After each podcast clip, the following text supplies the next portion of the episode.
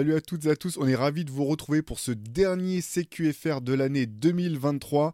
Un ce à quoi il fallait répondre, je suis encore euh, là pour remplacer Antoine Pimel, mais je suis rejoint bien entendu par Shai. Euh, avant qu'on commence donc ce dernier CQFR de l'année, euh, comme vous le savez, si vous avez écouté notre podcast de lundi, on avait fait nos, trophées 2023 avec, avec Antoine et, et sur un ton décalé comme on le faisait par, par le passé sur Basket Session et on vous avait proposé de participer vous aussi dans les commentaires de nous donner vos trophées de l'année.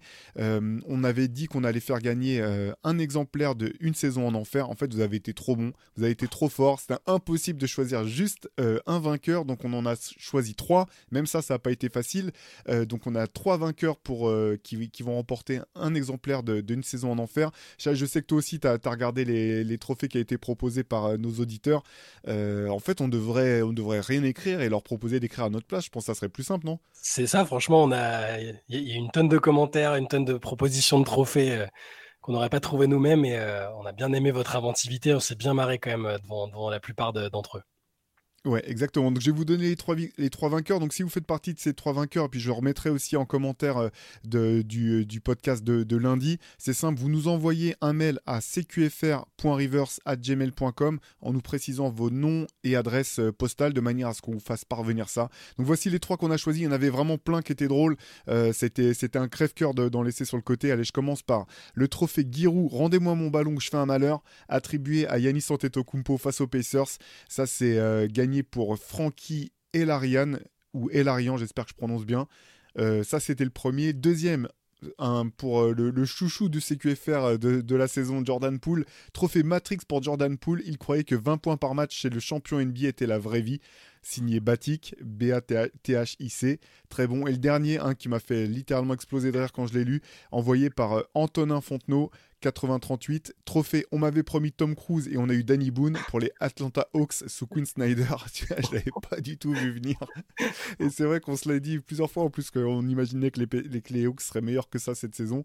Bref, voilà, vous avez été, vous avez été excellents tous les autres. Allez, relire les trophées des autres. Franchement, ça vaut le coup rien que pour aller checker les, commentaires. Moi, j'ai un, bon coup de cœur forcément en tant que footeux, euh, d'ADN. La, celle sur Giroud, euh, le trophée sur Giroud m'a tué parce que c'était, littéralement ça dans les années 80-90 il, allait, euh, il faisait la course pour récupérer les ballons, les bouteilles de cristalline et tout. Ça m'a bien fait rire. Et voir Yanis courir après le ballon pour après son record, c'était très très bien trouvé. c'est clair. Bon, en tout cas, voilà. Si vous étiez parmi les trois vainqueurs, vous nous envoyez un petit mail. Je vous reprécise l'adresse cqfr.reverse@gmail.com. Vous nous envoyez vos noms et adresses et on vous fera partir ça au plus vite. Euh, c'est une adresse que bah, vous connaissez bien parce que là, on est là pour répondre à vos questions. Encore une fois, on vous remercie chaque semaine de nous envoyer euh, vos idées. Il y en a plein. C'est toujours dur aussi de, faire le tri. Écoute, euh, alors comme je te le disais, Chai, j'ai donc j'ai compilé les questions, mais je me les suis pas posées à moi-même. Donc, je vais essayer d'y répondre en même temps que toi. J'ai pas pris d'avance Allez, je commence par la première qui nous est envoyée par Tech euh, et qui concerne Kevin Durant. Voilà, voilà ce que nous dit Tech. Est-ce que vous comprenez ceux qui qualifient KD, entre parenthèses, un de mes joueurs préférés, de loser? Incapable de gagner sans rejoindre l'incroyable effectif des Warriors qui n'avait pas nécessairement besoin de lui pour remporter d'autres titres. Autrement, à chaque fois qu'il a le lead, c'est plutôt compliqué et c'est pas faute de bien l'entourer. Donc est-ce que tu comprends, Shai, ceux qui seraient tentés euh, de mettre une étiquette de loser à Kevin Durant? Euh, Non. Non, je pense pas qu'il rentre dans... On a fait un MOOC sur les losers, on a plutôt bien, je pense, décrypté, détaillé le terme. Il y a plein de, on peut lui donner plein de sens différents et il y a plein de joueurs différents euh, qui, je pense, entrent dans cette catégorie, sans que ce soit toujours péjoratif d'ailleurs.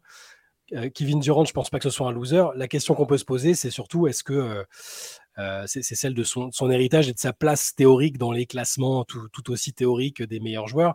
Parce qu'effectivement, en tant que bah, qu'alpha dog, franchise player, tout ce que vous voulez, il n'a pas vraiment réussi à gagner avec son équipe et les expériences, euh, en comptant même celle de Phoenix actuellement, qui est un peu poussive, les expériences où il a été en charge du projet, où il a choisi ses coéquipiers, où il a choisi parfois les coachs, euh, où il a été vraiment euh, tête de gondole, même à OKC, ça n'a ça, ça pas montré qu'il était de la catégorie des gagnants ultimes, en tout cas, des, des types qui, qui, qui, font partie des plus, des, vraiment des plus grands, je pense. Par contre, loser, c'est très difficile, enfin, c'est trop dur de le qualifier de loser. Euh, ce qu'il a apporté à Golden State, on peut considérer l'équipe aussi cheatée qu'on veut. Euh, il fallait quand même gagner les matchs et il a quand même été deux fois MVP des finales. C'était euh, c'était le meilleur joueur de, ces finales à chaque fois et il a vraiment apporté quelque chose d'incroyable. C'est un scoreur invraisemblable, c'est un joueur merveilleux.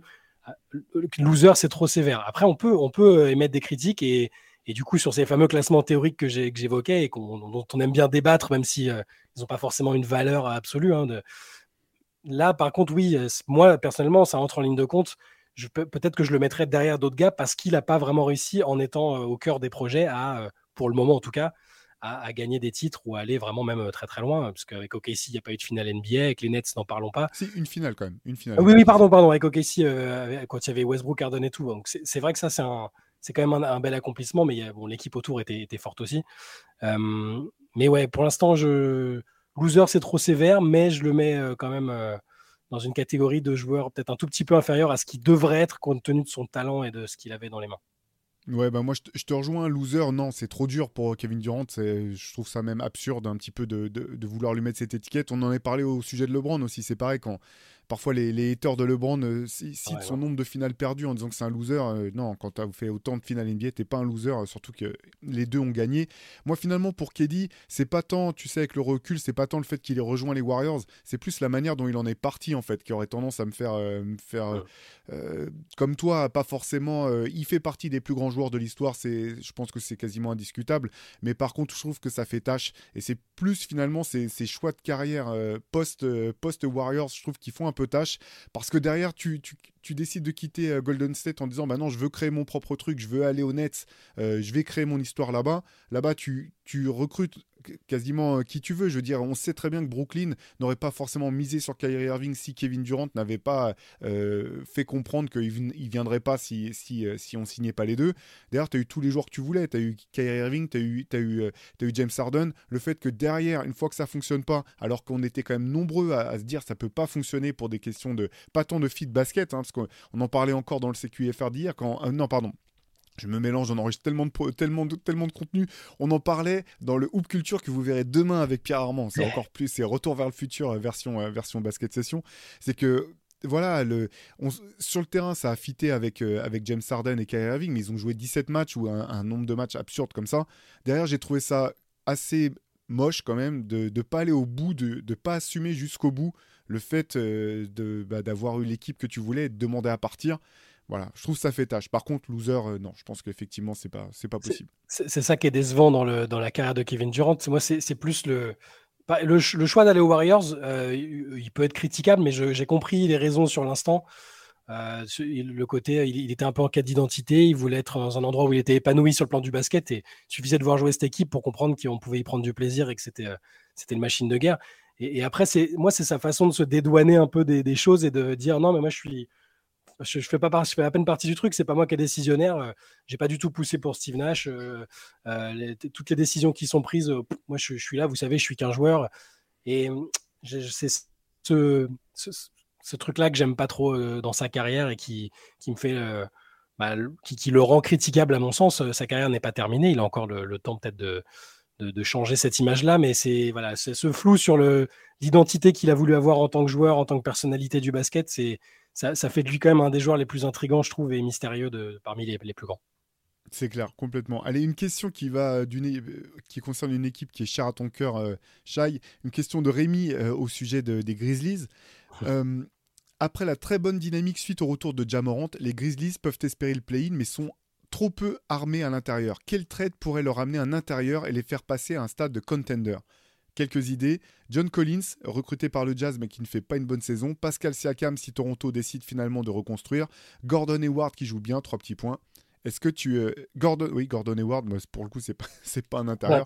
Euh, j'ai pas fait gaffe à ça. Shai, est-ce que tu aurais une, une idée euh, d'une recrue qui pourrait renforcer les Grizzlies, alors soit à l'intérieur, soit autre part est-ce que c'est euh, comme qui veut gagner des millions où on peut faire appel à un ami et j'appelle Antoine Pimel euh, pendant ses vacances euh, à Toulouse, là, je crois, pour lui demander est-ce que c'est lui la trade machine?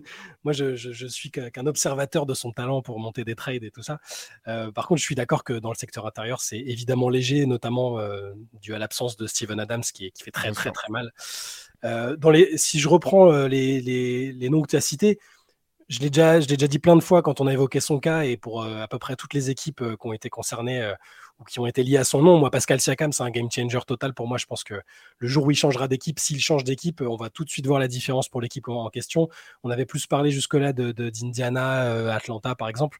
Moi, si tu le, mets à Memphis, moi, je suis aux anges parce que je pense que c'est, il peut effectivement apporter énormément.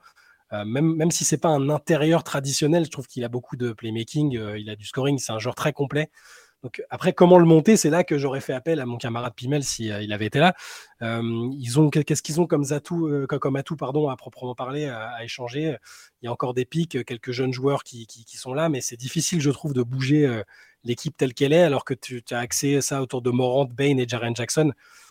Dire, tout dépend de ce qu'on pense de Jaren Jackson et du crédit qu'on lui accorde pour l'avenir, parce que ça reste quand même un intérieur théoriquement dominant dans son registre. C'est un, un DPI, même si euh, sa, victoire a pu paraître peut-être un peu euh, exagérée euh, pour certains. moi, je pense, je veux déjà voir cette équipe au complet parce que sous sa meilleure version, elle a été bonne par le passé. Il n'y a plus Dylan Brooks, il n'y a plus Tyus Jones. J'aimerais bien un autre playmaker, moi, plus qu'un intérieur. J'aime bien Santi Aldama dans la rotation chez les intérieurs, même si c'est pas le gars qui va tout changer. dans les intérieurs, j'ai pas, pas de nom qui me vient à l'esprit, mais j'aimerais aussi un meneur gestionnaire. je sais pas, re-ramenez-nous Tyus Jones, par exemple, je serais très content.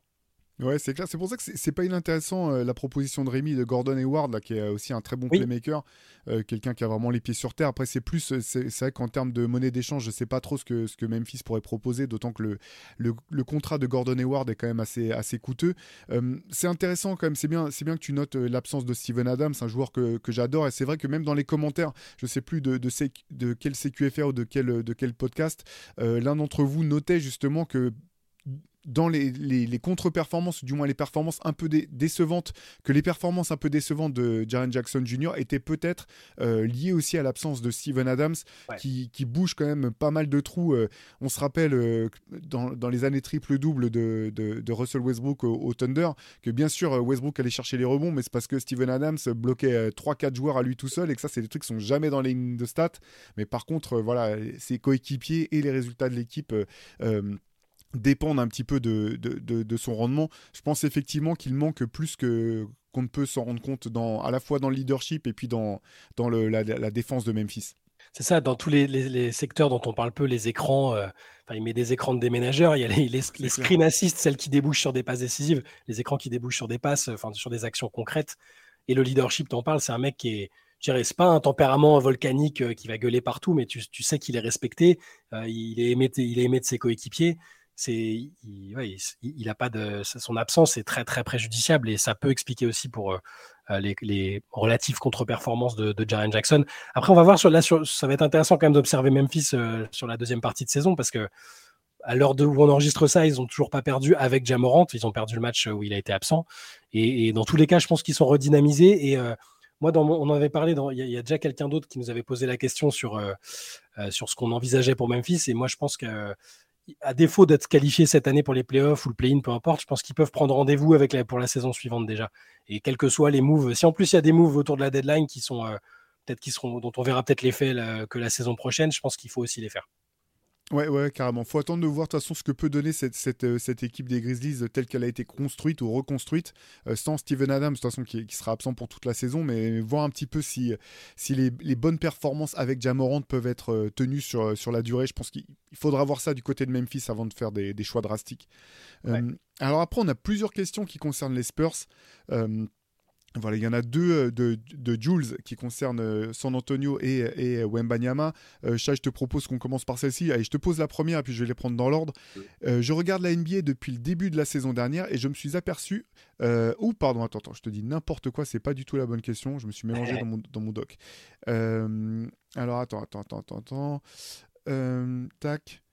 Désolé pour le petit contretemps, je me suis mélangé dans mon doc comme un tocard. Allez, euh, question, sur, euh, question sur, les Spurs de Christophe, sur, sur, Pop et les Spurs. Au vu des résultats des Spurs et surtout de la manière, avec des, rotations parfois très étranges et un fond de jeu pauvre, peut-on dire aujourd'hui que Popovic est encore l'homme de la situation chez les Spurs? Est-ce que vous avez une idée de la façon dont c'est perçu outre-Atlantique? Ouais, bon, ça c'est ouais, une bonne question. Euh, Benjamin l'a évoqué parfois de ce, par rapport à son ressenti euh, Benjamin, donc vous savez qu'il est, correspondant à San Antonio euh, pour nous. il a déjà évoqué cette question. Euh, il y a une partie des gens qui sont. alors, c'est, pas les die-hard fans des Spurs de 40-50 ans. Je pense qu'ils ont toujours une confiance et un respect pour le travail de Popovic, pour tout ce qu'il a accompli, et ils sont ils se permettront pas de tout remettre en question, mais c'est vrai qu'il y a une partie des gens qui, surtout les fans les plus récents, qui se demandent s'il n'est pas has-been, on va dire les termes. Moi, je pense, pense pas qu'on puisse dire aujourd'hui de manière catégorique c'est pas l'homme de la situation. dans tous les cas, les joueurs qu'il a sous la main sont en train d'apprendre énormément et Wembanyama, malgré toute la frustration qu'il peut ressentir, il le dit que c'est quand même un, c'est une école du basket incroyable d'être coaché par Popovic, ne serait-ce qu'une saison dans ta vie, même si les résultats sont, sont très décevants, on va dire, ou décevants. Euh, je, pense que on pourra dire que c'est pas ou plus l'homme de la situation si euh, revivent plusieurs saisons euh, de cette manière-là. Déjà, si la deuxième partie de saison nous semble pas productive, c'est-à-dire que si on ne voit pas sur quel joueur les Spurs vont pouvoir compter à l'avenir, là, il là c'est, je vois ça comme un grand laboratoire. C'est un peu le terme qu'utilisait Benjamin d'ailleurs euh, de par son, ressenti en voyant les matchs, qui est quand même euh, forcément plus pertinent que moi ce que là moi je vais vous dire, je vois de l'extérieur, mais euh, je pense que ce laboratoire, à un moment, forcément, ça doit se transformer en quelque chose de plus concret. Et si sur la deuxième partie de saison, c'est encore un peu le bazar, qu'on voit pas trop d'identité de jeu, on ne on sait pas trop quels joueurs vont être autour de Victor, on pourra se dire bon, on verra la saison prochaine. Et si la saison prochaine c'est toujours pas très clair, là peut-être qu'on se dira que euh, bah, ça aurait été utile pour les joueurs d'avoir eu Popovic euh, et tous les préceptes de Popovic, toute son expérience, ça leur, ça, leur aura pardon, été utile, mais que peut-être l'idéal serait un coach euh, qui, amène autre chose, une vision peut-être plus moderne, je ne sais pas. Pour l'instant, moi, je ne suis pas du tout prêt à enterrer Popovic. J'ai aucune envie de l'envoyer à la retraite. Je, le trouve toujours très intéressant à écouter dans l'analyse des matchs, de ses propres erreurs, des erreurs des joueurs. Et je ne pense pas qu'il soit fini.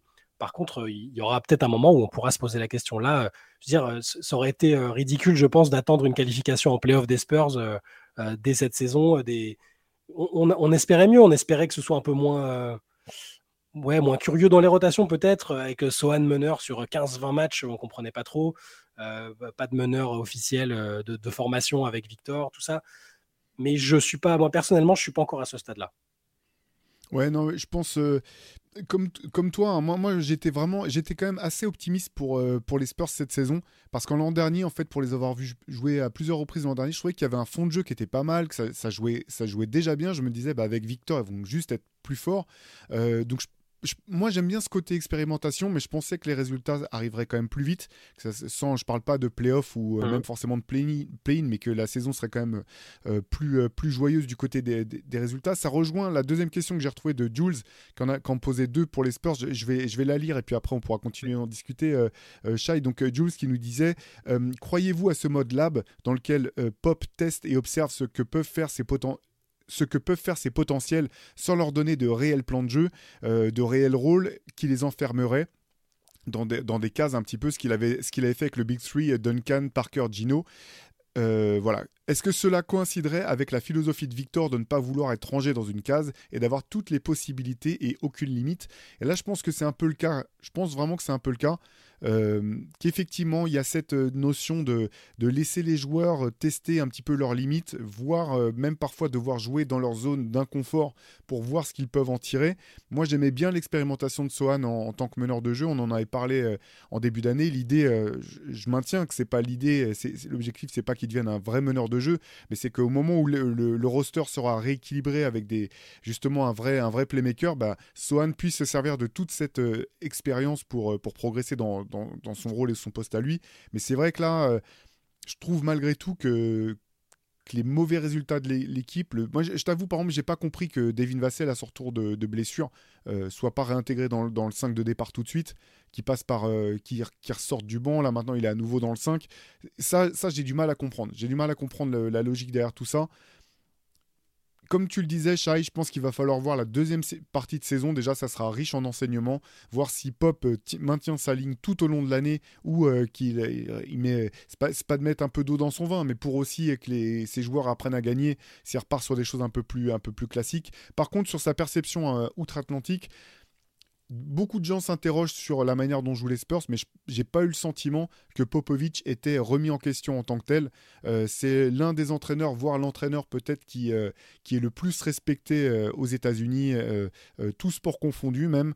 voilà, c'est vraiment. Je, je vais pas dire qu'il est intouchable, mais je pense pas que, que lui en tant que tel ou sa philosophie soit vraiment égratignée à ce point. Non, c'est sûr. Euh, je, je, pense vraiment pas qu'on en est là. J'ai pas vu de segment, euh, même de, Stephen A. Smith ou autre, euh, qui, qui, serait posé la question est-ce que Pop doit être envoyé à la retraite? On, enfin, Donc, je pense qu'eux-mêmes n'en sont pas encore là. Pour revenir sur l'aspect laboratoire, il faut penser à d'autres équipes qui ont utilisé ce mode-là et qui s'en sont bien sortis. Alors, ils n'ont pas exactement fait pareil, ça a mieux marché peut-être, mais il faut se souvenir de ce que faisait OKC il n'y a pas si longtemps. Hein. Exactement. Euh, voilà, OKC a essayé une, une, palanquée de joueurs de J-League d'autres euh, dont on aurait pu espérer même les voir euh, se greffer à l'effectif actuel, hein, mais ils ont essayé plein de choses dans, des différents systèmes, différents rôles. Ils ont vu un peu ce qu'ils pouvaient tirer au maximum de certains joueurs alors qu'il n'y avait pas de résultat. Et, au final, ça se passe plutôt bien. Ils n'ont pas fait 78 trades pour monter une équipe. C'est des joueurs qui ont, mangé un peu leur pain noir aussi à un moment. Et, là, là ça, ça, se passe bien. Après, ils ont un coach jeune et moderne, mais qui a aussi euh, qui, par certains aspects aussi peut faire penser à Popovic. Euh, il, il, a forcément étudié ce qu'a fait Popovic, il en a déjà parlé, Marc Degno. Donc euh, c'est pour ça qu'il faut attendre. Il y, a, eu quelques saisons où on se disait mais que, que fait OKC C'est honteux, il faudrait les virer de la ligue, les déménager. Et aujourd'hui c'est l'équipe la plus cool à voir jouer et, on est en train de se demander si ça va pas être un outsider dans la conférence Ouest alors que c'est une des plus faibles moyennes d'âge de toute la ligue. Donc c'est pour ça que la patience c'est je sais que c'est, très dur à notre époque de demander de la patience en tout, point d'ailleurs, hein, il n'y a pas que dans le sport, mais parfois il faut savoir être patient et attendre avant vraiment de, de condamner ou de juger définitivement une équipe, un coach, des joueurs. on a le droit de, de, se poser des questions, elles sont légitimes les questions sur les Spurs, tu l'as dit toi-même, pourquoi est-ce que Vassel joue pas là? Pourquoi est-ce qu'on met pas un vrai meneur à côté de Victor? Pourquoi si et ça? Pourquoi est-ce que Victor est limité en temps de jeu alors que lui dit qu'il peut jouer 40 minutes? Il y a plein il y a des questions qui sont légitimes, mais je pense que il faut, euh, enfin, je veux dire, Popovic a, quand même, je pense, gagné le droit et le crédit euh, qu'on lui accorde de cette patience. dire, il a fait tellement. C'est aussi un contexte qui est. Alors, nouveau, il a déjà eu ce contexte où il a dû reconstruire un peu, notamment au début de son mandat avec San Antonio, mais lui aussi côté formateur et tout ça. Donc, je pense que lui-même apprend, continue d'apprendre là avec cette situation. Donc, ne, les condamnons, pas trop tôt et je pense qu'il sera bien temps de se poser les questions qui fâchent si ça se poursuit dans le temps. Ouais, carrément. Allez, je te, propose l'autre question euh, posée par Jules au sujet des Spurs pour qu'on reste, euh, puisqu'on reste sur, sur, le sujet. Euh, voilà ce que nous disait Jules. La, Marcus Aldridge, ancien joueur de la franchise des Éperons et célèbre pour son fadeaway mid-range létal, a récemment fait une sortie médiatique et a parlé de Victor en disant qu'il avait beaucoup de skills, mais qu'il n'avait pas encore de signature move et qu'il devrait en développer un. Ne pensez-vous pas que pour l'instant, il ne s'agirait pas de go-to move à développer, mais plutôt d'une meilleure intégration de Victor avec une hiérarchie plus affirmée euh, dans, les rôles de, chacun, euh, des plays qui soient dessinés pour lui et avoir un vrai poste 1 euh, Jones à ses côtés. en PS, il disait Avec ces conditions, même sans signature move, ses stats passeraient de 19 à 30 points et les Spurs gagneraient plus de matchs et le titre de rookie de l'année ne serait même pas un débat. Donc, ça, c'est l'avis de, de Jules. c'est intéressant, je vais revenir sur, la question du, go-to move. C'est un peu étonnant, effectivement, je trouve, venant de la Marcus Aldridge comme, comme sortie, parce que c'est vrai que ça rejoint un petit peu ça, euh, ce qu'on disait avant. Je pense que Victor, à ce stade de sa carrière, il est en train de comment dire de découvrir un, petit peu tout ce qu'il peut faire sur un terrain. C'est une des choses que je trouve intéressante malgré tout dans ce, concept de lab des Spurs, c'est qu'on lui laisse beaucoup de beaucoup de champ finalement pour tenter des choses. Euh, on lui laisse faire ses erreurs, euh, apprendre de, de bah, oui voilà tenter des choses, faire des erreurs un petit peu comme il le faisait au Metropolitans l'an dernier avec avec Vincent Collet je pense qu'effectivement, euh, un go-to-move, il va en développer un. C'est sûr, il y a déjà des, choses sur lesquelles il est quasiment euh, inarrêtable. Je veux dire, on ne le voit pas encore beaucoup jouer dos au panier. Je sais que c'est notamment un des reproches souvent qui est fait autour de, la manière dont il, dont joue aux Spurs. Mais euh, ce qui est sûr, c'est que euh, Fedeway, je veux dire, il sera jamais contrable. C'est comme le, tir, le tir de Dirk Nowitzki à 47 ans avec les Mavs euh, du poste haut, là, et tu pouvais pas le contrer, tu pouvais juste espérer qu'il rate. Euh, c'est le cas avec euh, Porzingis, quand il se retourne, bah, tu peux espérer qu'il rate. ça, de toute façon, il aura toujours ça, il aura toujours ça, Victor. Par contre, je trouve ça intéressant qu'il puisse bah, développer sa, palette au maximum, qu'on lui laisse vraiment le champ libre pour pouvoir tenter beaucoup de choses. Je pense que c'est une excellente chose pour, pour Victor. C'est marrant parce que c'est une discussion qu'on a eue bah, justement, avec Benjamin, quand on, parlait de Banyama, il me parlait de ce truc avec Aldridge et, il se posait la question euh, sur les, sur les go-to-move. Est-ce que c'est quelque chose qui est, qui est, toujours en vigueur en NBA aujourd'hui? Alors que par le passé, il y avait tous les joueurs avaient leur, leur move signature quasiment. Euh, le truc sur lequel il pouvait s'appuyer. Euh, je ne sais pas si j'imagine Victor développer genre le move létal qui va, qui va reproduire à chaque fois. Par contre, je pense qu'il découvre petit à petit les zones euh, dans lesquelles il est plus à l'aise. Euh, je pense que lui-même a envie d'expérimenter, comme tu le disais, euh, à peu près toute la palette dont il dispose. Et elle est, elle est invraisemblable. Enfin, on n'a jamais vu un joueur qui, théoriquement pouvait faire autant de choses et marquer de manière aussi différente. Et cette question de sa propre identité, elle se pose et elle est, elle est très actuelle, mais il a du temps pour, la trouver aussi. Là, forcément, il n'y a, pas de résultat immédiat. Lui n'a pas eu l'habitude de perdre des matchs comme ça depuis qu'il a commencé le basket. Donc c'est, ça joue aussi, mais je ne pense pas qu'il ait vraiment besoin de développer un tir à la Dirk, un, un, hook euh, comme Jabbar. Euh, voilà, je ne sais pas s'il a vraiment besoin de ça, tellement il sera capable de marquer de manière différente. Je pense que sur certains matchs, il va analyser le point faible de telle, de, de telle, de telle équipe, il va analyser euh, les, match-ups qu'il aura, et il s'adaptera en fonction pour parvenir au stade que, que Jules évoquait, c'est-à-dire celui où il marquera immanquablement 30 points par match. Et je pense que ça, il l'a déjà dans les pattes. En vrai, peut-être que dans une autre équipe, il serait déjà à 30 points avec un autre fonctionnement. Une équipe qui chercherait à gagner tout de suite, peut-être qu'il serait à 30 points par match, c'est pas impossible. Euh, mais moi, je, j'aime bien sa réflexion qui était déjà euh, la sienne avant même d'arriver aux Spurs et avant même d'être dans cette situation, qui était de se dire euh, je ne m'interdis rien. Si j'ai envie de défendre sur un meneur, je défends sur un meneur. Si j'ai envie d'être. il en a parlé d'ailleurs il pas plus tard qu'après le match contre Portland. Il a dit Ok, je joue pivot maintenant, mais dans les faits, 30% du temps, je suis le meneur de l'équipe. Et ça le dérange absolument pas. Donc, qui, pour ce qui est de sa palette offensive, je, moi je suis content qu'ils se disent sur un match tiens, aujourd'hui, je vais être un shooter euh, de volume. Euh, aujourd'hui, je vais euh, bourriner la peinture parce que c'est ce qui va le mieux marcher. Je vais réclamer des allées je vais faire ci, ça. J'aime, moi, ce côté expérimental, en ce qui concerne Victor, me plaît bien. Après, est-ce que peut-être que lui un jour va se dire bon, maintenant il y a besoin de gagner, il faut que je fasse ce move-là 6-7 fois par match, et c'est ce qui fera, c'est ce qui fera son beurre à lui en NBA. C'est possible aussi. Mais on parle d'un joueur tellement unique et, et ouais, unique qu'on n'a jamais vraiment vu avant, que faut pas, je pense pas qu'il faille le mettre tout de suite dans, des cases éventuelles. Non, je, suis d'accord pour les cases, mais pour, pour la question de. C'est vrai que Go to Move et Signature Move, c'est pas tout à fait la même chose. Et que Go to Move, je pense que vu ses qualités de tir et sa taille, euh, si tu dois gagner un match, il y a un moment où de toute façon lui donner la balle au poste haut, euh, dans le, que ce soit au niveau des elbows comme c'était le cas pour, pour Dirk ou euh, tu sais dans le short corner, donc pas forcément le jeu posté, un petit peu entre, entre, entre la, la, raquette et la ligne à trois points, ça sera un move qui sera, ça, sera un geste qui sera indéfendable parce que de toute façon il est trop grand, il a une trop, trop, trop bonne qualité de tir pour pas continuer à progresser dans ce registre-là. Je pense que voilà, fin de match, je serais pas étonné du tout si à l'avenir ça reste le truc, il faut un panier absolument. Je pense que c'est là qu'on donnera la balle à, Victor. Allez, une autre question euh, qui nous vient de Philo76. Euh, qui est le plus fort intrinsèquement entre Shea, entre Shea Giljus Alexander et Jamorant? Papa. Pa, La question C'est comme s'il te demandait de choisir entre ton père et ta mère, hein, Tu peux, ah là là, non, j'ai quand même une préférence pour, euh, pour Shea pour de basses raisons patronymiques, évidemment. c'est des joueurs différents quand même. Hein moi, je pense. Après, ça dépend ce qu'on appelle, euh, ce qu'on appelle intrinsèquement. Est-ce que c'est quoi le potentiel, le talent offensif euh? Moi, je pense qu'aujourd'hui, surtout aujourd'hui, je pense que Shai Alexander, c'est un joueur euh, infiniment plus complet que Jamorant. C'est-à-dire qu'on le voit, c'est un joueur ultra efficace. C'est un joueur dont la défense est encore très sous-cotée. Je vous invite à aller regarder les stats, le total, hein, pas forcément la moyenne, mais en volume, c'est il, est dans, il est dans les tops sur les interceptions et, sur d'autres stats défensives. C'est un joueur qui est très très complet. C'est déjà un franchise player inspirant. Je parle je parle pas de, dehors du terrain. On va parler juste de basket. Euh, je trouve que c'est un joueur plus complet que Jamorant. Après, athlétiquement, Jamorant, il a très peu d'équivalent à son poste en NBA. C'est un joueur euh, d'une explosivité euh, et, c'est un tueur en attaque à la finition aussi. Mais je trouve, je trouve Shea plus complet, tout simplement. Et, si, si, on doit faire un power ranking des joueurs, je le mets parmi les 5-10 meilleurs de la ligue aujourd'hui alors que Morant, il serait plus borderline top 10 si on parle du mode de sa meilleure version. Euh, avant, avant les galères, euh, il, est, il peut être dans le top 10 ou pas loin, mais je, voilà, je préfère euh, Alexander. Si tu me demandes quel, franchise player choisir aujourd'hui, je prends, je prends Shea.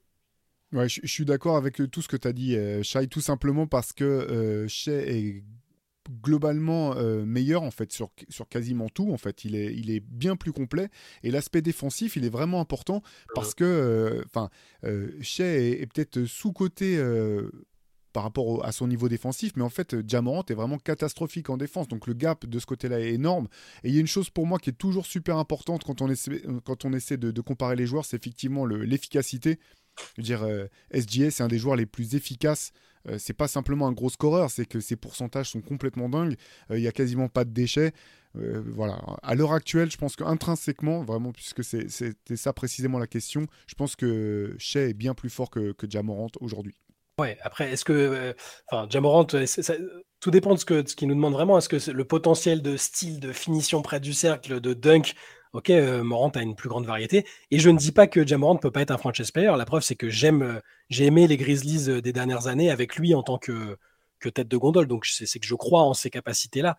Mais on parle d'un joueur, voilà, chez Gilles Alexander, on parle vraiment d'un joueur incroyable, qui aurait même pu, à mon avis, être très fort sur, d'autres époques, vu le style de jeu qu'il est en train de nous démontrer c'est un tueur dans le mid-range. Euh, euh, et je le trouve encore sous-côté, c'est ça qui est incroyable en fait.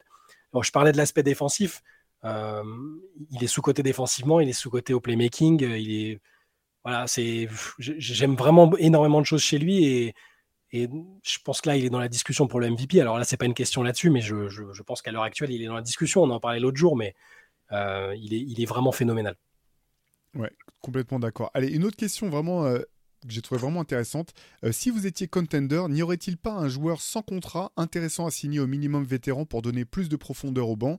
Et là, on nous propose Azaya Thomas, Demarcus Cousins, Dwight Howard. Pourquoi ces joueurs restent-ils au, placard? Ne ferait-il pas mieux que certains joueurs que les équipes ont dans leur effectif? Par exemple, Javali McGee à Sacramento, Bol Bol à Phoenix ou euh, le frère de Yanis à Milwaukee le frère, le pauvre, il a même plus de prénom, le frère de Yanis. ok. pauvre Thanasis. Je comprends la question parce que tu as, dû voir le poste de Dwight Howard, mon, gars Dwight, euh, euh, qui a dit euh, Non, mais regardez, on, les Pistons devraient appeler une escouade avec moi. je sais plus qui l'a dit dedans, bah, Isaiah Thomas, Michael Bisley. Enfin, bon, ça fait un peu Suicide Squad que dit comme ça avec Bisley dedans. Je, je, comprends la réflexion de Dwight Howard et même de gens qui disent Oh, mais c'est pas normal que ces gars-là soit plus dans la ligue. On parle de talent invraisemblable. Dwight Howard, pour moi, il est dans les 75 all-time. Euh, il aurait dû être dans la liste avec ce qu'il a accompli, sur, en tout cas sur la première partie de sa carrière. De Marcus Cousins, c'est un des, intérieurs les plus talentueux de sa génération. Euh, on parle d'Isaiah Thomas que, j'ai adoré. Enfin, si vous avez lu le MOOC Boston, on a fait un portrait de lui et son histoire est géniale. Et c'est un gars euh, qui a vraiment pas eu de bol et qui mérite, qui aurait mérité une autre trajectoire. Mais il faut pas sous-estimer le, la difficulté que c'est d'avoir un joueur très connu et qui, a eu, qui, est tombé un peu en disgrâce à côté en comparaison d'un joueur qui est besogneux, qui va rien dire, qui médiatiquement ne va pas euh, bah, ne pas intéresser les gens, mais du coup c'est aussi euh, de la tranquillité en plus. Alors que si tu récupères un, alors Dwight Howard, il va faire le show, on sait, il a, il a un côté clown, il a un côté euh, médiatiquement envahissant. Parfois c'est bien, parfois c'est plus problématique. Donc c'est pour ça que ces joueurs-là, je pense, ne trouvent pas de contrat et parfois eux-mêmes sont pas prêts à venir pour le minimum vétéran, faut le dire ça aussi. Ils ont, c'est-à-dire mm. qu'ils peuvent gagner plus d'argent ailleurs et ils ont gagné tellement d'argent avant que c'est difficile pour eux de se réadapter à ça. Et je pense que c'est ce qui explique parfois que les franchises veulent pas, veulent pas se mouiller. Pour Cousins, ça peut être un, mix entre les blessures et le caractère qui est toujours pas facile. Pour Dwight, c'est tout ce que j'ai dit là. Et pour Isaiah Thomas, je pense que les, tristement, les GM le considèrent comme totalement cramé physiquement avec les, euh, avec la blessure à la hanche qu'il avait eu après, après euh, avec son départ à Boston. Euh, voilà. Et, donc, ils veulent pas s'encombrer de personnalités euh, euh, plus fortes et peut-être moins insipides que certains qu'ils ont là, et préfèrent des soldats vaillants que des anciens généraux euh, en quête de relance. Je pense que c'est un peu ça. Ouais, c'est bah, ça, tu as raison sur le statut. Hein. C'est jamais simple finalement d'intégrer des, des, joueurs qui ont été très forts euh, et de leur donner des, des, bouts de minutes en bout de banc. Euh, pour Dwight Howard et pour, euh, pour Demarcus Cousins, je suis pas étonné finalement qu'ils aient pas leur chance. C'est pas inintéressant la question autour d'Azaya Thomas. C'est vrai que c'est vraiment, je pense, son état de forme actuel parce que pour le coup, je pense que c'est le type de joueur qui, en tant que leader et de vétéran, aurait pu ou pourrait aider des équipes, des équipes jeunes et faibles. Tu penses à Détroit tout de suite et surtout des équipes qui jouent rien de. Enfin, qui n'ont pas d'objectif à, court terme, parce que euh, aussi fort est-il. Euh, enfin. on sait ce qu'il peut apporter euh, dans une équipe à Thomas. On connaît aussi ses limitations défensives qui sont essentiellement dues à son format, hein, tout simplement. C'est pas qu'il manque de cœur ou d'envie. voilà, donc dans des équipes faibles en reconstruction avec des jeunes joueurs, la question aurait pu se poser, mais je pense malgré tout, euh, comme tu l'as dit, que son état de, son état de forme physique ou, euh, ou son état de, voilà, de, performance est plus, euh, lui permet plus d'intégrer une équipe. c'est triste quand même. C'est celui qui, toi, des trois, c'est celui pour lequel j'aurais le plus aimé quand même qu'il puisse réintégrer un roster. Moi aussi, son histoire est tellement triste. Enfin, il n'a pas pu signer le big, le contrat massif qu'il qu'il aurait dû signer parce qu'il a essayé de jouer malgré euh, une blessure à la hanche pendant les playoffs. Il y a sa sœur qui meurt, euh, il joue le lendemain quasiment. Enfin, c'est l'histoire, si vous la connaissez pas, elle est assez incroyable. Euh, et pour répondre un peu à la question, quel joueur, sur quel joueur moi je miserais, juste pour le fun, parce que c'est ce que il a, je sais même pas, je sais même plus quel âge il a, il a quoi, 44, 45 ans? Parce que j'ai l'impression que même à 60 ans, tu lui donnes un ballon, il se fout en ISO, il va te mettre 15 points. Je mettrais, je prendrais Joe Johnson, juste pour le, juste pour le délire. ISO, ISO Joe, sur, sur une série de sur, sur un match, tu sais qu'il va le mettre, ou même Jamal Crawford, j'ai l'impression que ces mecs-là, ils seront toujours, euh, ils t'apporteront toujours un truc. Alors pour un contender, je sais pas, mais euh, voilà. Si s'il faut s'il faut sortir un vieux de, de, la retraite ou du, je sais même pas s'il a la retraite de Johnson. Est-ce qu'il a officiellement annoncé sa retraite? Sais. En plus, vu le volume, volume qu'il a, il peut jouer, il peut jouer power forward ou, ou, ou stretch five. Hein. Je sais pas si tu as vu dans quel état de forme il est. Eh oui. Mais donc euh, voilà, bah, pour le fun, je répondrai ça. Et sinon, euh, je, comprends la prudence des équipes à, recruter ces joueurs-là, même euh, malgré tout l'affection que je peux avoir pour tous ceux qu'on a cités. D'ailleurs, il n'y en a aucun. alors bon, Michael Bisley, un peu compliqué au niveau personnalité, mais même j'aime certains aspects de Cousins. J'ai adoré Dwight Howard à un moment de sa carrière aussi. Mais voilà, c'est malheureusement compréhensible qu'il soit plus là. Ouais, c'est clair. Allez, une, question de, de Michael. Alors, il, il, en, il en a envoyé deux. J'ai adoré euh, euh, l'introduction de sa première question. Bonjour et d'avance désolé pour la PLS dans laquelle sera la PIM, entre guillemets. Antoine Pimel appréciera de faire appeler la PIM. Oui, il n'est pas là pour répondre malheureusement. Donc voilà ce que nous, ce que nous dit Michael. Quand on regarde Milwaukee, qui n'a clairement pas step up avec l'arrivée de Lillard et le départ de Holiday alors que Middleton joue, euh, et qu'à cela, on ajoute le fait qu'à chaque fois que Milwaukee rencontre une équipe avec un gros meneur, elle fait une mixtape. Euh, Jalen Brunson sort deux matchs à 36 et 38 points. Peut-on émettre l'hypothèse que les joueurs à la Lillard, exceptionnels en attaque mais mauvais en défense, sont surcotés par rapport aux joueurs version Holiday, attaquant correct mais défenseurs exceptionnels Ouf, ah, c'est une, une, question intéressante. Enfin, c'est formulé de manière un peu euh, pour euh, throw some shades à Damien Lillard, on a compris. Alors, est-ce que moi, je renverserai un peu la, question Est-ce que c'est pas plutôt euh, l'impact de joueurs comme Jrue Holiday qui est sous-coté par rapport à. Moi, je trouve pas que Damien Lillard soit surcoté. Mm. C'est-à-dire que c'est un, joueur fantastique. Même là, euh, il a raison de parler du, bah, de la moins-value que ça apporte en défense, mais la plus-value en attaque. Et, là, il est en train de préchauffer Lillard. Il est, il est à 40% de l'impact offensif qu'il peut avoir, je pense, et qu'il aura à un moment de la saison. Après, j'aimais l'équilibre qu'avait Milwaukee avec Jrue Holiday et je trouve que c'est un joueur incroyablement sous-coté, même si on en parle de plus en plus. Donc je raisonnerais plutôt comme ça. Je, dirais plutôt que euh, qu'on a trop longtemps sous-coté l'importance de joueurs comme euh, sous-estimé l'importance de joueurs comme Holiday, qui est d'ailleurs pas un peintre en attaque, hein, soit dit en passant, euh, à côté de joueurs peut-être plus unidimensionnels, mais quand ils sont à un niveau de, offensifs comme les Lillard, comme a pu l'être Curry, quand il était moins, moins bon défensivement qu'à certains stades de sa carrière, ils sont tellement haut, euh, tellement loin sur, le curseur offensif que ça se compense quelque part. Donc je, je non, considère pas que Lillard est un handicap. Il sera peut-être ciblé, mais c'est aussi euh, aux Bucks de trouver les réponses pour le planquer dans certains schémas défensifs. Et des équipes l'ont fait très bien par le passé. Euh, les Warriors, avant que Curry s'étoffe un peu et, et prennent de la bouteille euh, défensivement. Il était ciblé et il était en difficulté. Mais il est tellement fort offensivement, et c'est le cas de Lillard aussi, que, que non, je ne pense pas qu'il faille dire que ce sont des. Alors, tu n'as pas utilisé ces termes-là hein, dans ta question, mais ce pas des, des, arnaques, ils ne sont pas surcotés, je ne pense pas. Par contre, euh, voilà, les joueurs comme Holiday sont sous-cotés et sont, je pense, encore sous-cotés aujourd'hui. À Boston, il est comme un poisson dans l'eau. Il apporte des deux côtés du terrain et c'est une recrue fantastique pour Boston. Voilà. Ouais, de toute façon, j'ai l'impression que c'est un, un, trait qui est, qui est, inhérent à notre sport. Euh, ça se voit très bien, même dans les, départs, les, mmh. niveaux les plus bas. Si vous jouez en départ ou autre, euh, les coachs ils vont dire Ouais, il faut défendre fort. De toute façon, je vais prendre que les mecs qui défendent. Et puis, dès qu'il y a un mec qui a un gros score qui pointe son nez, bon, bah, lui, il s'est pas entraîné. Non, mais il va jouer quand même parce que c'est un gros match au week-end.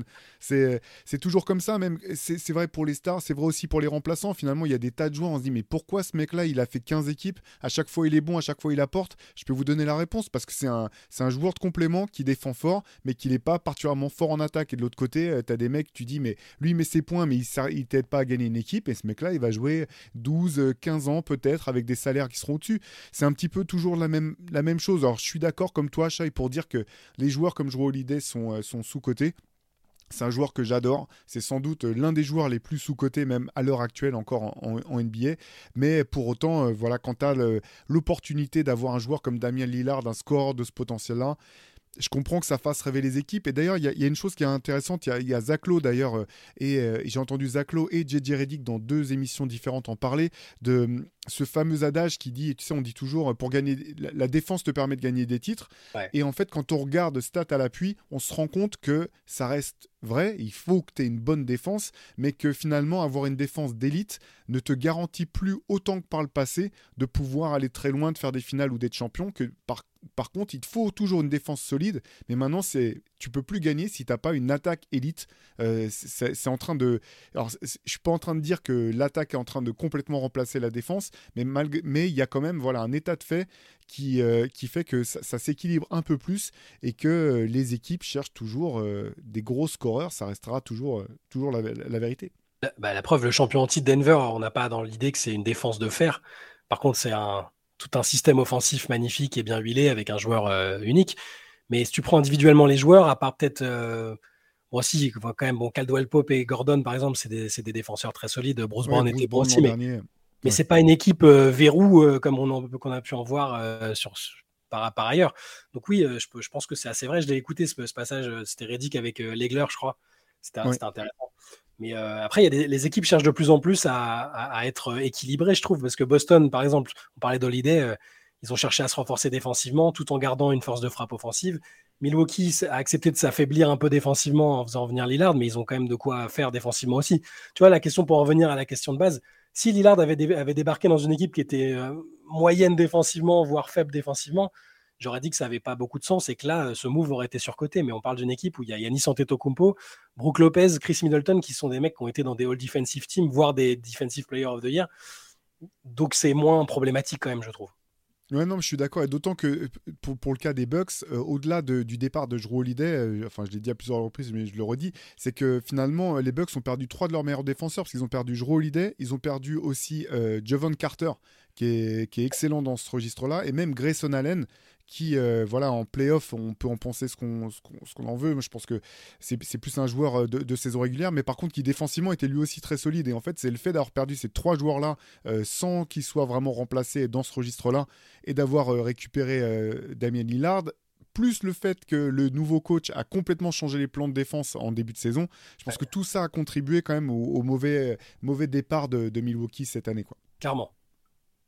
Allez, on enchaîne avec. Euh, sur quoi on enchaîne? Allez, une question, d'Arnaud qui concerne Kylian Hayes. On en parlait hier, euh, les, Pistons qui font, vraiment euh, peine à voir. petite question dans quelle équipe pourrait se relancer Kylian Hayes? Ouais, une équipe où. Il faudrait une situation où on lui rappelle pas non-stop qu'il est, c'est un loterie pick. Une équipe où il y a c'est bête à dire, mais des bons joueurs autour. En fait, on, en avait déjà parlé. Moi, j'aimerais pour lui une équipe euh, qui, est, qui fonctionnelle et qui a des ambitions même, euh, moyennes, hein, tu vois. Où il, a des, joueurs qui, autour de lui, permettent de mettre en valeur ses qualités, c'est-à-dire du playmaking. S'il a des forts attaquants avec lui, bah forcément, c'est pas décisif. Je pense qu'il en fera au moins autant. Sa défense est intéressante. Donc là, c'est sûr, on le voit, il y en a plein. Je, sais qu'il y en a plein qui ont, quitté le navire Kylian Hayes et c'est difficile de leur en vouloir parce que euh, il a un peu de mal à, se stabiliser. Il a fait partie d'une équipe, euh, il fait partie d'une équipe qui est, sur la pire série de défaites, peut-être bientôt de l'histoire du sport américain. Euh, peut-être qu'au moment où vous écouterez ça, ils auront gagné un match, on leur souhaite, mais alors une équipe précisément. Est-ce que San Antonio, ce serait pas mal, par exemple? Ça, va, ça va un peu à l'encontre de ce que je viens de dire, parce qu'il n'y a pas beaucoup de joueurs confirmés, mais il y en a quand même. Ouais, une, équipe comme ça, avec des fondamentaux solides, qui sait s'appuyer sur un meneur qui sait passer et défendre, ça réglera pas le problème qui est, qui est celui de son shoot et de la fiabilité de son shoot, mais San Antonio, c'est quand même une bonne école pour progresser au shoot, on, en l'a vu par le passé aussi. Voilà, moi, juste, c'est triste, c'est Juste une équipe un peu fonctionnelle où, euh, où, le coach aurait confiance en lui, je pense, tout bêtement. Une équipe en particulier, à part San Antonio comme ça, j'ai pas, pas j'ai pas une vraie proposition par contre. Non, l'espoir, c'est un très bon choix. Après, c'est vrai que finalement, cette année, euh, à Détroit, il a, il a eu du temps de jeu. Finalement, euh, il a eu du temps de jeu, il est sur le terrain. Là, il est un peu noyé dans les mauvais résultats de son équipe parce qu'il a fait des belles perfs. Même au, on sait voilà, que l'adresse de loin, ça reste quand même, je pense, euh, effectivement, le baromètre qui lui permettra de, se faire une place ou non. Mais il a montré des belles choses cette année aussi dans, ce registre-là. Une justesse de jeu. Le, truc pour Kylian c'est que bah, forcément, plus ça va, moins c'est un jeune joueur, entre guillemets. Et donc, euh, moins il va avoir de. Comment dire de plus on va attendre de lui qu'il soit efficace tout de suite. Donc,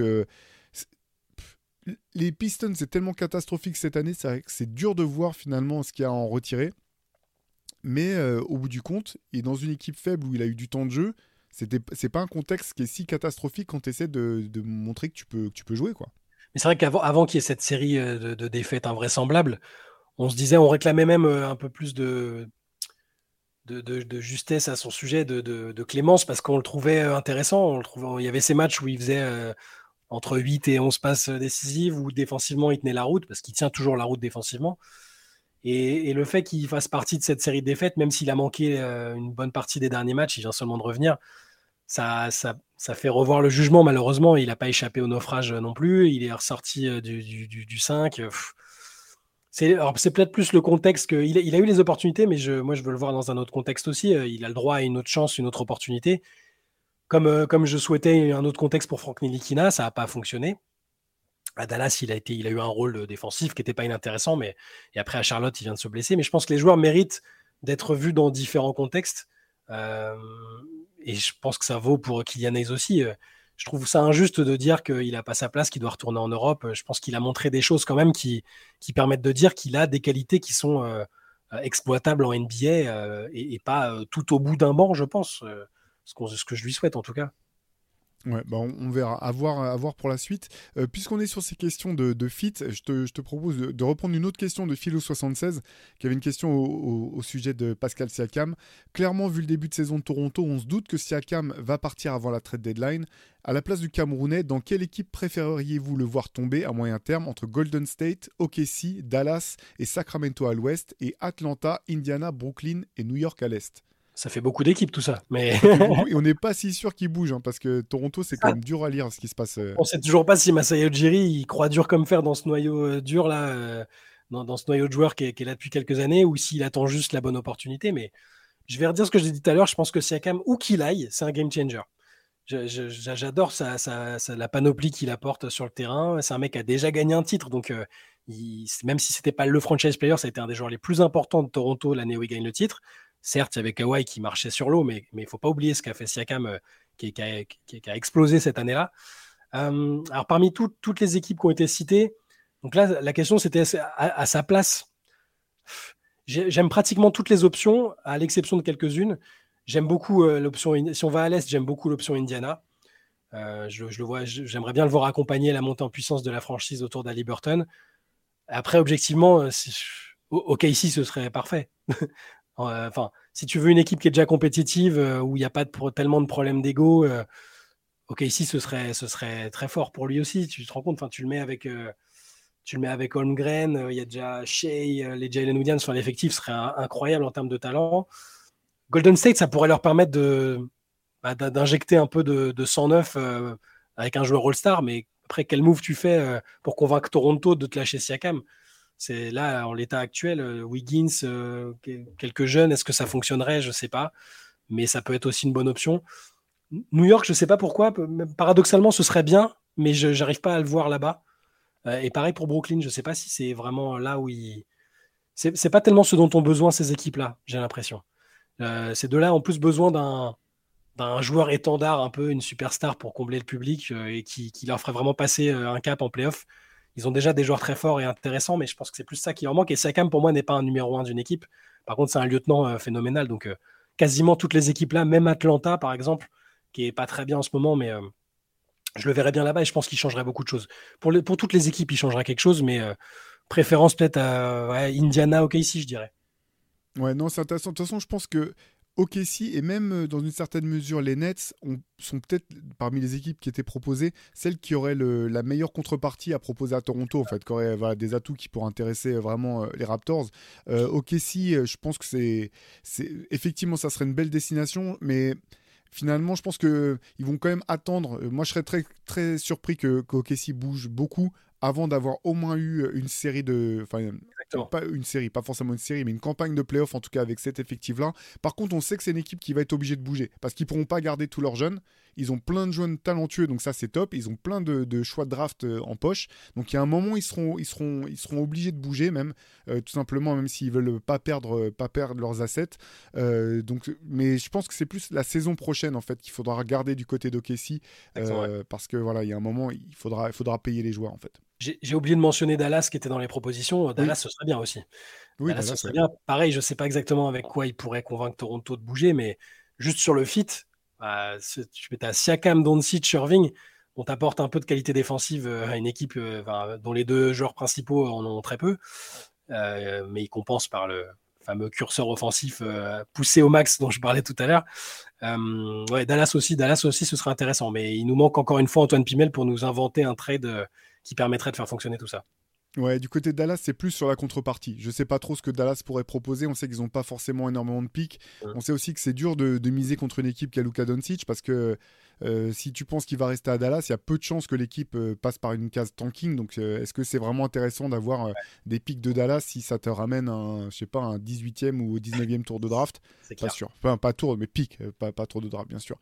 Euh, une question de Grand-Pierre qui nous demande Est-ce que vous pensez que les scouts NBA accordent trop d'importance aux qualités athlétiques et aux skills et pas assez à la mentalité de la gagne et à l'intelligence tactique? Je pense notamment aux innombrables freaks au drafté qui flopent en comparaison des nombreux styles de draft qui sont souvent des joueurs intelligents.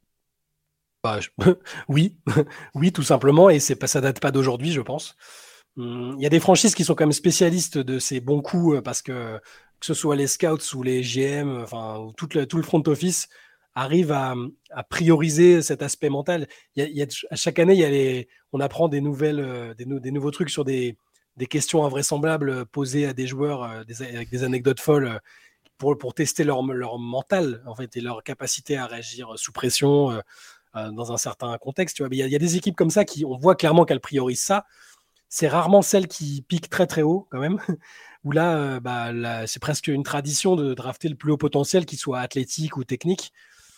Mais je pense, oui, je pense qu'il y a encore beaucoup d'équipes qui privilégient le potentiel athlétique et, mmh, moins technique, mais plus athlétique, ou, le profil, en tout cas, le, potentiel théorique que l'apport immédiat. C'est pour ça qu'on voit des joueurs qui sont qui ont fait 2, 3, 4 ans à la fac arriver à être immédiatement forts et contribuer dans des équipes ambitieuses. Donc c'est après c'est c'est jamais une science exacte la draft hein. et puis c'est toujours facile après 5 ans après de venir dire non, mais là, c'était évident, il fallait prendre lui. Euh. mais oui, oui, je pense que c'est une réalité, par contre. C'est une réalité qu'il y a toujours cette, cette petite défiance euh, de prendre des joueurs euh, expérimentés et, et, par expérimentés, j'entends aussi donc ont du vécu et qui ont plus appris tactiquement en restant à la fac, par exemple, que, que des et, qui sont qui sont pas pris au profit de joueurs bah, qui, ont, des potentiels athlétiques ou techniques ou, une taille euh, indécente. Enfin, tu vois, récemment, il y a des exemples à la James Wiseman qui a très très peu joué à la fac et qui a été pris sur le potentiel et qui a, du mal. Et j'ai pas tout, j'ai pas tous les tous, les joueurs en tête, mais il y en a, il y en a quand même, euh, il y en a comme un paquet qui ont été pris sur ces critères-là et qui, qui, malheureusement n'ont pas encore euh, donné satisfaction et qui ont provoqué des, accidents avec des Doncic qui sont pris euh, plus loin, des, joueurs comme ça. Donc oui, moi j'ai envie de répondre oui à la question. Bah c'est vrai, et c'est là encore une fois, c'est vrai à tous les, tous les niveaux. Hein. quand tu vois que des joueurs comme Nando De Colo, Nicolas Batum, Fabien Causeur n'ont pas été pris euh, par euh, l'INSEP ou d'autres d'autres sélections, c'est c'est toujours la prime au plus gros potentiel, euh, plus que euh, forcément des joueurs. Euh, certains, tu comprends pas pourquoi on se dit non, mais lui, il est, c'est, déjà un joueur fini, il va pas progresser plus. il, a, il a atteint le sommet. Même, même Rudy Gobert, hein, qui a pas été pris à l'INSEP, on pensait jamais qu'il allait passer ces caps-là et il continue. Par contre, ce qui est intéressant de voir, c'est que quand on entend un mec comme Jonathan Givoni, par exemple, qui est l'un des pontes, enfin de, des experts de la draft chaque année, on a le sentiment que, les scouts, en fait, souvent, eux font ce boulot, en fait. Ils vont voir les mecs à l'entraînement, ils vont parler avec les entraîneurs, avec les assistants, etc. Donc, je pense qu'aujourd'hui, du côté des scouts, ces aspects psychologiques d'intelligence, de coachabilité sont vraiment pris en compte. Mais parfois, on voit que c'est les front office qui, au bout du compte, quand c'est ton tour d'appeler Adam Silver pour donner ton, ton choix de draft, bah c'est là que c'est là que. À ton job. Pense à la bah sécurité de ton job aussi. Tu te dis, imagine, euh, je laisse passer un mec, euh, un mec générationnel où ils, font parfois des choix qui leur semblent plus safe, euh, où on va pas leur reprocher dans un premier temps, en tout cas. Tu vois, typiquement Phoenix avec Ayton, bon, sur le coup, les gens ont dit, bah, c'est bon, c'est un mec qui a fait la fac à Arizona, il est super grand, il est bon, donc c'est pas, ça semble pas risqué. Et d'ailleurs, Ayton n'est pas un mauvais joueur, hein, mais, mais les mecs pensent, tu as raison, hein, les, les, les, GM pensent aussi à, leur, à la sécurité de l'emploi. Parfois, il y a les consignes des propriétaires aussi. tu vois, on, blague à chaque fois sur la, draft des Kings avec Stauskas où on voit Ranadiv, euh, alors qu'ils ont embauché, ils ont fait un documentaire sur toute une équipe de, scouts spécialisés dans les analytics qu'ils ont monté pour la draft et où te sortent deux autres noms de joueurs et où finalement tu as juste le proprio qui entre qui fait en gros, moi j'aime bien Stauskas, on prend Stauskas, allez hop, c'est fini. Donc il faut prendre en compte les contextes des équipes. Il y a de plus en plus de, front office compétents, je pense. les, accidents vont, de moins en moins arriver, je pense, mais il y en aura quand même toujours parce que les scouts font le taf, mais derrière, il faut aussi que les, mecs pensent à la sécurité de l'emploi. Ouais, non, c'est clair. Et puis, juste une petite anecdote, mais c'est un peu là-dessus que, Jay Wright à Villanova a fait son, beurre, entre guillemets, parce que voilà, il savait qu'il ne pourrait pas attirer les, one-and donners, là, ceux qui allaient faire une année et de toute façon être draftés très haut, euh, parce que ceux-là, ils partaient à Duke, ils partaient à Kentucky, et il basait tout son speech, en fait, qu'il faisait aux familles. Il disait, vous allez venir à Villanova, vous allez peut-être rester deux ans, peut-être trois ans, mais quand vous allez sortir, vous serez des joueurs prêts et vous pourrez euh, jouer en NBA. Je vous garantis que vous allez avoir du temps de jeu. Et quand tu regardes Michael Bridges, Jalen Brunson, euh, DiVincenzo, euh, euh, on compte plus les, joueurs qui sont passés par l'école ouais, de Le chart aussi, ouais.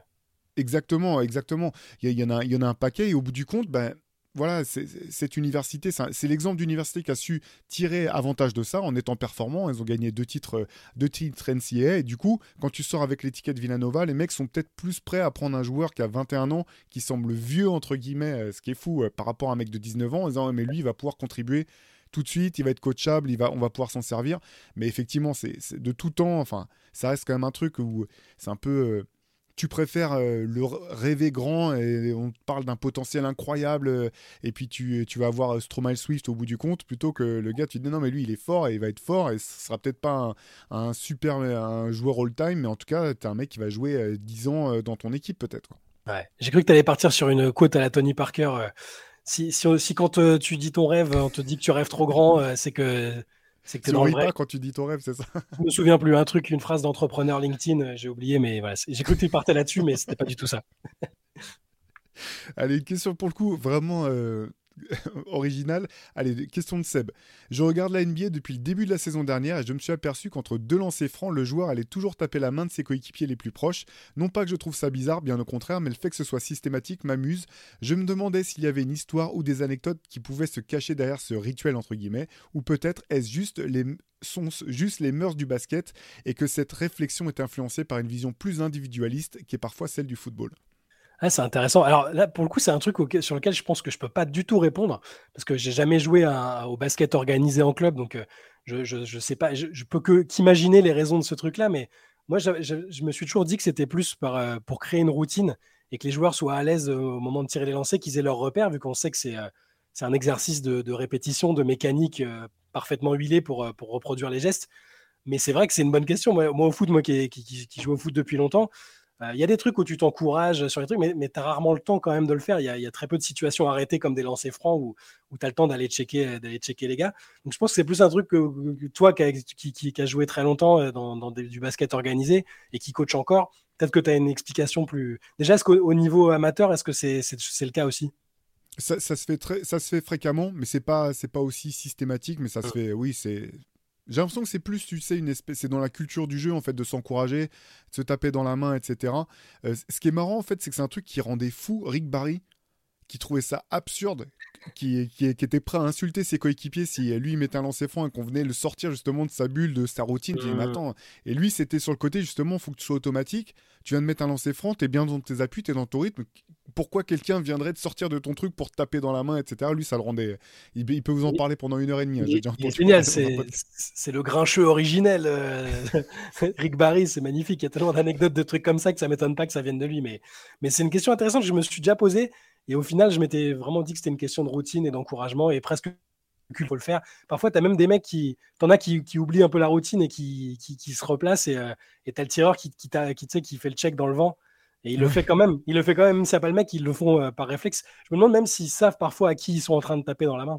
Non, je crois qu'ils savent pas. Tu vois, tellement c'est devenu mécanique. Euh, c'est un mix de, de culture et d'automatisme, je pense. Je sais pas si tu avais vu cette, image que j'adore de Russell Westbrook quand il jouait à OKC avec euh, Steven Adams, où il check le mec à gauche et Steven Adams qui est à droite fait pas l'effort de venir lui taper dans la main et il le regarde comme ça en le pointant du doigt en mode non, ça je vais m'en souvenir de ça. ça m'avait trop fait rire parce qu'en fait, en fait, ils s'entendaient super bien, etc. Mais c'est vrai que c'est marrant. Allez, dernière question d'Erwan. Euh, je me demande si tu, si tu connais la réponse, Chai. Attention. Je souhaitais vous demander d'où venaient les noms Rivers et Basket Session et pourquoi deux noms en fait. Waouh C'est dur parce que même si je suis arrivé relativement tôt dans l'histoire euh, de Rivers et Basket Session, euh, je fais, je fais pas partie des fondateurs. pourquoi deux noms Pourquoi deux noms? Bah Parce qu'il y a d'abord eu Basket Session, on est d'accord. C'est ça. Et, voilà, et qu'après, et, qu'après, après, il fallait démarquer une fois que, que, le, mag a été créé, il fallait un peu démarquer le site du, de, la, publication, je sais pas, mais non, j'avoue que là, comme ça, j'ai pas pas l'explication et c'est très bien que ce soit toi et pas Antoine qui répondent à mes côtés. Allez, bah, je vais vous dire, alors, moi non plus, j'étais pas à la création ni de Basket Session ni de Rivers. Euh, j'ai rejoint Rivers euh, peu de temps après, après la création. Donc, euh, à la base, Basket Session, donc créé par Guillaume Laroche, directeur de la publication de, de, Rivers toujours. pourquoi Basket Session? Parce que c'était mieux en termes de référencement d'avoir basket dans le nom d'un site internet et qu'il y avait le côté session, on va, on va jouer ensemble, on va, on va, on va se connecter. Il y avait un forum qui était, qui était énorme au début, au début de Basket Session. Donc, voilà pourquoi ça s'appelle Basket Session. Au moment de créer le magazine, bah, donc les créateurs, donc euh, Guillaume Laroche, Julien de Schuitner, Alma Missouma et Julien Debove, qui sont euh, à l'origine de, Rivers, se disaient que Basket Session, ça faisait pas vraiment nom de magazine, ça faisait pas nom de publication, c'était très bien pour un site internet, mais pas pour une publication. Et donc pourquoi Rivers? Chercher un terme basket et l'idée quand même originelle de, Rivers, c'était de se dire qu'il n'y avait pas vraiment de presse basket qui correspondait à notre génération de l'époque. C'est-à-dire qu'il y avait des, il y avait de la presse qui faisait très bien son travail de manière très sérieuse, que ce soit l'équipe, il y avait Basket News, il y avait Maxi Basket. Donc c'était euh, du travail de qualité, mais qui était euh, euh, à nos yeux, à nous, en tout cas à l'époque, un petit peu. je, vais, je, vais, utiliser ce terme-là, mais c'est pas de manière péjorative, mais un peu guindé en fait. Nous, on, se disait, il n'y a rien qui correspond à notre génération, à nous, avec un peu plus de liberté dans, le vocabulaire, dans, la manière d'écrire. Et après, l'autre partie de la presse qui était bien faite aussi était plus destinée à un, public plus jeune, avec bah, des posters, des très belles photos, une belle, mise en, page, mais finalement euh, des textes qui étaient un peu plus courts, un peu plus concis que, ce qu'on pouvait chercher. Euh, et donc, pourquoi Rivers L'idée, c'était de prendre à revers ce qui pouvait se faire dans, dans, la presse basket de l'époque. Et c'est vrai que pour le coup, on a été, euh, je m'inclus dedans, mais très inspiré par ce que pouvait faire Slam. voilà, la publication américaine Slam, moi, ça a été une claque de, de voir ces, ces, articles de Slam avec des références culturel de, de, ma génération, que ce soit des références hip-hop, des titres de films, des choses comme ça, un ton aussi dans l'écriture qui était plus libre, plus euh, axé sur le fait de, de se dire bon bah on veut créer texte qui soit agréable à, lire, qui soit presque voilà, enfin non pas agréable, mais je veux dire, euh, tu vois que tu sois marqué par le style ou qu'il y ait vraiment un angle très fort qui soit filé tout au long de l'article bah, ça, ça a été la grosse, euh, grosse influence, je pense. Euh, et pourquoi avoir gardé les deux noms? Parce que ça, c'est une question qui est très judicieuse, qu'on s'est posée 50 000 fois. C'était que bah, finalement, euh, le site Basket Session marchait déjà bien. Donc, c'était compliqué ensuite de changer le nom du site par peur de perdre le référencement, tout simplement.